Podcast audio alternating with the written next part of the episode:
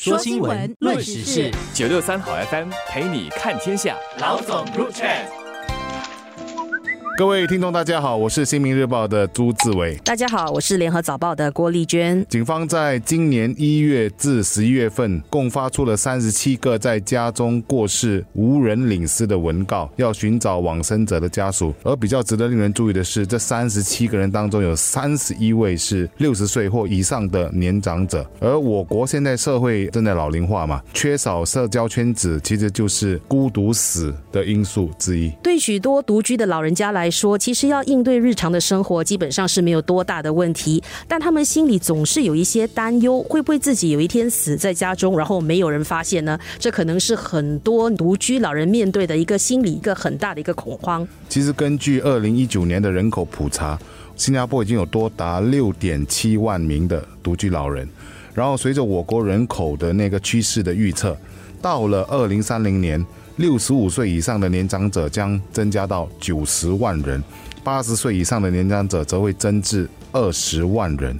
一个最明显的数字就是。到时每四个人当中就一个人是六十五岁以上或更老。当然，我们都期望所有的老人都是有家人陪伴在身边的，但是我们也不能排除，随着老龄人口的增加，独居老人的数目也会跟着增加。卫生部和国大的一项研究就发现，在二零二零年，我们的独居老人大概是有七万人，那到了二零六零年，情况会挺糟糕的，可能会飙涨至二十一万人那么多。那许多老人最怕的就是。孤独吧，这不只是心态上的一种封闭，而是如果你长期没有办法正常跟外人沟通的话，那很可能就会捂出病来。然后也有越来越多的西方医学研究认为，孤单带给健康的这个破坏，恐怕还要比一些疾病如心血管疾病可能还要来得更严重。这边可能有个比较直接的研究，可以显示出老人的孤独感是跟死亡率成正比的。美国加利福尼亚州大学的一个研究就显示，哈，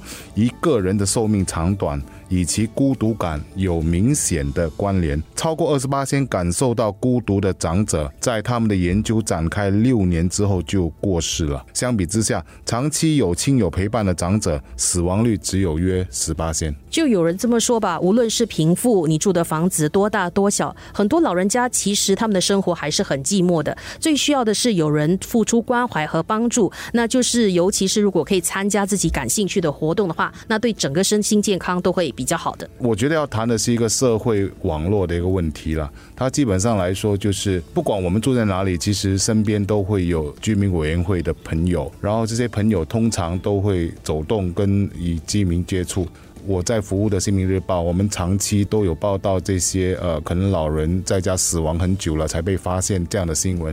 一个比较常见的现象就是，一般我们遇到这种例子的时候，当访问一些邻居，他们都会说很少接触，也很少看他们出门或者很少打招呼，一直到说可能呃有异味出现的时候报警才发现，哎，原来邻居已经过世了。这样的现象其实近来我就遇到最少有三个这样的例子了。而我觉得能够比较好的处理这个方式，其实就是我们的那种对于社会关系的亲密的感觉需要加强，比如说。我们真的是要尝试让这些朋友走出来，然后让我们旁边的这些居委会也好，或者是邻居，或者甚至是巴沙杂货店卖东西的业者都好，都可以走出去，尝试接触他们，大家形成了一个无形而有效的一种通信的方式。我觉得这种情况是可以更好的避免说接下来有更多的孤独死的现象发生。这则新闻真的是凸显了居民之间要守望相助的重要性，然后在这方面，基层组织和各个。志愿服务团体真的扮演了非常重要的角色，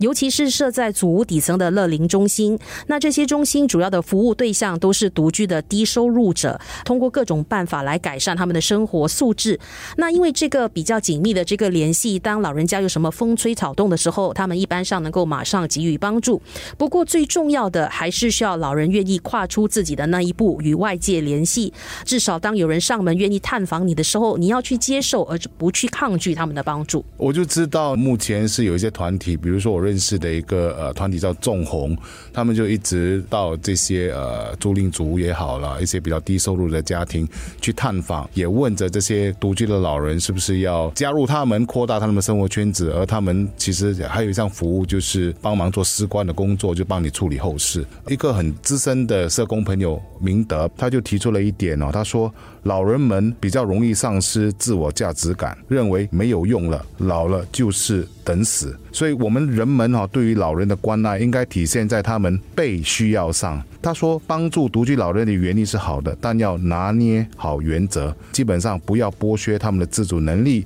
然后设法延长他们的自主性。另外一点呢，即使他们是独居老人，他们还是有潜能的，他们可以用之于社会，哪怕他们做的只是一点点，身边的人都要尽量的挤出那种力量哦，让他们感觉自己真的是有用。就是简单的来讲，就是要让他们都觉得说，他们还是可以发光的，他们还是可以过着精彩跟有尊严的生活。如果这样的观念能够改变，那那我觉得我们可能就踏出了一个很重要的一步，就是长远来说能够减少孤独老人哦，真的很孤独的在家中，然后。也不知去处，然后孤独死的现象，那会延续的在发生。这跟新加坡管理大学一所幸福老龄化研究中心的研究结果基本上是一致的。那他们发现，多参与社会活动，比如当义工的话，能让年长者感觉自己更融入社区，那整体的幸福感也会更高。那中心就建议，呃，增强年长者能力的一个途径，就是创造他们退休后可以担任的社会角色。那比如说啊，让他们当义工，多帮助区。里的其他的老人家的话，